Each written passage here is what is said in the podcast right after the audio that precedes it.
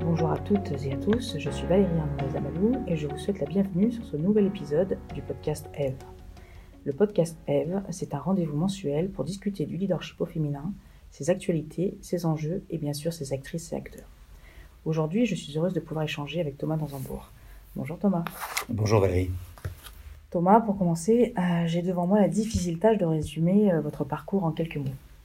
Vous êtes connu comme auteur et conférencier, mais vous avez démarré votre carrière en exerçant pendant 5 ans la profession d'avocat au barreau de Bruxelles. Vous avez ensuite travaillé dans une entreprise internationale comme conseiller juridique pendant 10 ans. Parallèlement, vous vous êtes engagé en tant que responsable animateur bénévole d'une association d'aide aux jeunes touchés par des problèmes de violence, de dépendance et de délinquance. Plus tard, vous vous êtes formé comme psychothérapeute et vous êtes devenu formateur certifié en CNV, communication non violente, vous avez aussi commencé à animer des conférences et des ateliers partout en francophonie avant de publier votre premier livre en 2001. Ce livre s'intitule Cessez d'être gentil, soyez vrai, être avec les autres en restant soi-même. Votre ouvrage le plus récent date de 2016, il s'intitule La paix, ça s'apprend, guérir de la violence et du terrorisme. Pendant plus de dix ans, vous avez pratiqué la consultation individuelle et familiale, et cela fait plus de 20 ans que vous partagez votre expertise à travers vos publications, ateliers et conférences. Thomas, maintenant que l'aperçu sur votre parcours est fait, il y a plusieurs questions que je voudrais vous poser. Commençons par l'essentiel. Qu'est-ce que la communication non violente? Et quelle est l'importance de ce mode de communication, particulièrement dans le monde du travail et de l'entreprise? Alors c'est une communication qui est débarrassée autant que faire se peut de mécanismes qui génèrent presque inévitablement de l'irritation, de la frustration, voire du rejet, même de l'exclusion. Et ces mécanismes sont vraiment chevillés à nos habitudes. Donc ça demande un peu d'observation de nos habitudes pour démanteler ces vieux systèmes. Par exemple, l'habitude de juger. Nous pourrions juger, t'es un égoïste, tu penses qu'à toi, pensant que ça va aider la relation. Ce sera quand même plus pertinent de parler de notre sentiment et de notre besoin. Et ça, ce sont les clés de sentiment de la communication non violente. Et de dire, je me sens triste, j'aurais besoin d'un peu d'aide, serais-tu d'accord de m'aider? Il y a plus de chances, pas toutes les chances, mais que la personne en face se sente mobilisée. Si je dis, je me sens triste, j'ai besoin d'aide, que si je lui balance, t'es un tu penses qu'à toi. Donc l'idée, c'est de transformer des habitudes. Les croyances sont très plombantes. De dire à son enfant, si tu, si tu continues comme ça, tu vas à ta perte, je t'avais prévenu, c'est pas très encourageant. Il serait plus pertinent de nouveau de dire, je suis pas rassuré, sentiment que tu t'en sortes comme ça. Est-ce que tu veux un peu d'aide? Je vais t'encourager en te montrant une autre façon de faire. Cette proposition a plus de chances, de nouveau pas toutes les chances, de remettre une dynamique et une confiance en soi dans le cœur de l'enfant. Vous voyez que c'est quand on parle de non-violence et donc de violence, on ne parle pas de coups et blessures forcément, ni de rafales de mitraillettes. On parle de ces mécanismes subtils dans lesquels nous sommes imprégnés depuis l'enfance et qui fait qu'on a des rapports de force, de tension et de rejet plutôt que des rapports de collaboration, d'empathie et de synergie. Et ça demande un peu de travail de démanteler nos habitudes pour s'aligner là-dessus. Et pour ma deuxième question, quelle est l'importance de ce mode de communication, particulièrement dans le monde du travail, de l'entreprise? Le monde du travail, c'est un secret pour personne, est devenu souvent très tendu et souvent violent. Les rapports sont raides, euh, sont souvent très autoritaires et ça génère beaucoup de détresse.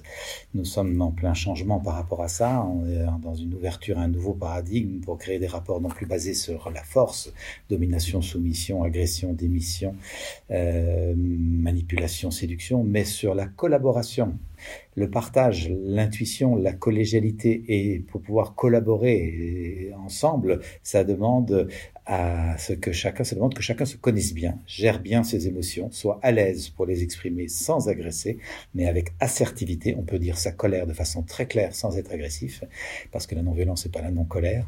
Mais on peut également apprendre à bien écouter l'autre, écouter l'autre quand il est timide et l'encourager à développer ce qu'il a à développer, même s'il a du mal à prendre sa place, mais également écouter l'autre quand il est très en colère et que son propos pourrait être agressif, pour essayer de le rejoindre dans ses besoins, dans ce qu'il ressent, dans ce qu'il aimerait dire et qu'il n'a pas trouvé euh, à dire autrement qu'en agressant. Donc la communication non violente est vraiment une clé pour aider les humains à mieux collaborer et à être plus féconds ensemble. Et s'il y avait une chose que l'entreprise souhaite avoir, c'est des êtres féconds qui apportent de la valeur ajoutée. Thomas, en parlant du monde de l'entreprise, je pense à un autre sujet que vous touchez dans votre travail, notre rapport au temps. Souvent, nous ressentons un manque, un manque oppressant de temps pour accomplir toutes nos tâches et pour trouver le bon équilibre entre la vie professionnelle et la vie privée. Cela crée un rapport au temps qui est stressant, pour ne pas dire violent. Oui, effectivement, depuis plus de 20 ans que j'enseigne cette pratique de connaissance de soi et de non-violence à soi et aux autres, je réalise que ce sera difficile d'être non-violent, à commencer par soi-même, si on est dans un rapport violent avec le temps. C'est d'ailleurs la chose qui m'a amené en thérapie il y a des années, quand j'avais 32-33 ans, c'est que je courais contre le temps et j'ai finalement accepté que c'est pas moi qui allais gagner et qu'il fallait que je pacifie mon rapport au temps.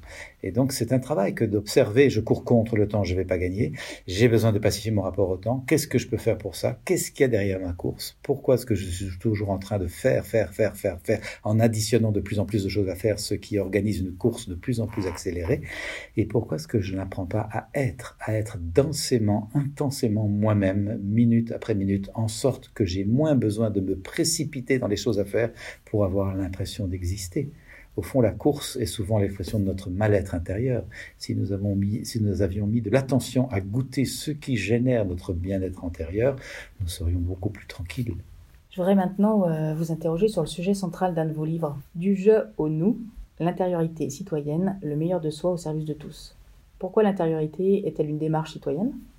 Et comment l'intériorité peut-elle nous aider à mieux cultiver nos relations avec les autres? Dans ce titre, je propose effectivement de réconcilier deux notions qui se tirent la langue depuis longtemps, la vie intérieure qui serait du domaine privé et la vie citoyenne euh, extérieure, les engagements, les droits et devoirs dans les différentes sphères auxquelles nous appartenons. Euh, or, de plus en plus de nos contemporains réalisent qu'on ne peut pas scinder les deux. Je ne suis pas une personne différente parce que j'arrive au travail ou parce que je retourne à la maison. Je suis le même être et j'ai vraiment besoin d'être cohérent, d'être aligné, d'être complètement moi-même. Et là, l'intériorité est le creuset de notre transformation. C'est en une capacité à nous ressourcer, à nous remettre en question, à revisiter nos choix, à nous réancrer dans nos valeurs et également à nous laisser inspirer. Et on appellera l'aspiration comme on veut. Ça peut être le souffle, l'esprit, la grâce ou Dieu, peu importe le vocabulaire. Mais c'est en travaillant cette inspiration-là que nous pouvons réaligner notre vie et vivre la vie qui nous correspond vraiment. Donc c'est vraiment une clé de vivre ensemble. J'observe qu'un citoyen pacifié est un citoyen pacifiant. C'est pas qu'il est passif dans son coin à fumer un pétard, c'est que par son attitude de citoyen pacifié, ayant appris à transformer ses querelles intérieures, à digérer ses colères pour les comprendre, à entrer dans des mécanismes d'acceptation plutôt que de résignation, à nourrir son élan de vie, mais sa façon d'être avec les équipes dans lesquelles il est, il se ressent avec son conjoint, avec ses enfants, mais aussi bien sûr au travail, il laisse un sillage de collaboration, de bienveillance, de, de, fécondité, de, de goût d'être ensemble. Et ça, c'est vraiment extrêmement précieux. Je crois qu'aujourd'hui, nous avons besoin vraiment de réapprendre à vivre une vie intérieure riche et transformante. Cette démarche d'intériorité est importante mais difficile. C'est d'ailleurs quelque chose que vous dites sur le bonheur dans votre livre intitulé Être heureux, ce n'est pas nécessairement confortable. Vous nous mettez en garde contre des pièges anti-bonheur et vous nous conseillez d'accepter certains inconforts qui peuvent nous faire avancer. Quels sont les pièges anti-bonheur dont vous parlez? Et comment certains inconforts peuvent-ils nous aider à être heureux j'ai pu observer dans mon propre parcours que passer à des paliers de bonheur de plus en plus profonds, de plus en plus stables, de plus en plus transportables à travers les intempéries de l'existence, parce que des intempéries, il y en a, la vie n'est pas toujours tranquille, on n'est pas dans un monde de bisounours, eh bien, ça n'était pas nécessairement confortable. Je veux dire par là que c'est plus confortable de rester dans sa zone de confort avec ce qu'on a toujours fait et avec ce qu'on connaît de soi, sans rien remettre en question. Cependant, c'est un tout petit bonheur par rapport à ce qu'on peut atteindre si on transforme. Et sans hardir à aller dans la zone d'inconfort, ben, le mot le dit, ça n'est pas confortable. Il va s'agir de lâcher certaines choses, lâcher des habitudes, découvrir de nouveau. Ça fait un peu peur. Et à un moment, nous serons invités à tourner la page, si pas à changer de livre, c'est-à-dire à quitter des habitudes, des automatismes qui sont souvent coucounants. Et euh, ça demande donc un peu de courage, un peu de détermination. Je propose par exemple d'observer la difficulté à dire non et à dire non à temps, dans la bonne mesure et à la bonne personne, Comment voulez-vous être heureux si vous dites oui tout le temps pour être gentil, être reconnu, obtenir de l'intégration, de la reconnaissance de la part des, autres? Vous allez vous épuiser, vous n'allez pas être heureux. Ça n'est pas confortable que d'apprendre à dire non, mais c'est une démarche de respect de soi qui impliquera aussi le, le respect de l'autre, évidemment. Mais voilà typiquement un inconfort. Apprendre à formuler des colères claires sans les rentrer à l'intérieur de soi pour être gentil, ni les faire exploser de façon agressive à l'autre. C'est un travail, ça veut dire que je côtoie ma colère pour bien la comprendre et j'apprends à la formuler avec des mots la rendent audible. C'est du boulot, ça tombe pas du ciel. Voyez, c'est ça que j'appelle les inconforts. Il y a également à démanteler une vieille, un vieux vaccin anti-bonheur, je l'ai appelé comme ça dans mon bouquin, euh, qui nous empêche d'être heureux. C'est la petite croyance, on n'est pas là pour rigoler. Si peu ou prou j'ai à travers moi cette petite pensée, on n'est pas là pour rigoler, c'est clair que j'en endure, j'en endure, je vis une vie difficile, mais c'est pas grave parce que ça confirme cette petite phrase, on n'est pas là pour rigoler. C'est une vieille habitude, ce système de pensée. J'ai besoin de revisiter revisiter ce, système de pensée, ce mindset, et de dire, mais on est sur la Terre, prendre conscience qu'on est sur la Terre pour être joyeux, heureux et généreux de sa joie. C'est ça le sens de la vie. Et ça demande effectivement de remettre en question, mais qu'est-ce qui m'empêche d'être joyeux? Qu'est-ce qui me bloque? Qu'est-ce qui me freine? Qu'est-ce qui m'a peiné et, dont j'ai besoin de guérir pour retrouver la joie? Vous voyez, c'est un processus auquel nos éducations ne nous préparent pas encore. Souvent, on apprend tout ça sur le tard et malheureusement sur le tas, au lieu d'avoir appris quelques clés de connaissance de soi nous permettant de nous diriger plus tôt. Dernière question, Thomas. Euh, un principe récurrent dans vos ouvrages et conférences, c'est la, connaissance de soi. Que ce soit pour parler de communication non violente, de l'intériorité citoyenne ou du bonheur, la connaissance de soi paraît comme un élément clé. On cite souvent le philosophe Socrate qui disait Connais-toi toi-même et tu connaîtras l'univers et les dieux. Mais atteindre une bonne connaissance de soi est le travail de toute une vie. Comment peut-on appliquer ce principe si vaste dans le présent? Et pouvez-nous nous donner un exemple d'exercice pour nous aider à mieux nous connaître?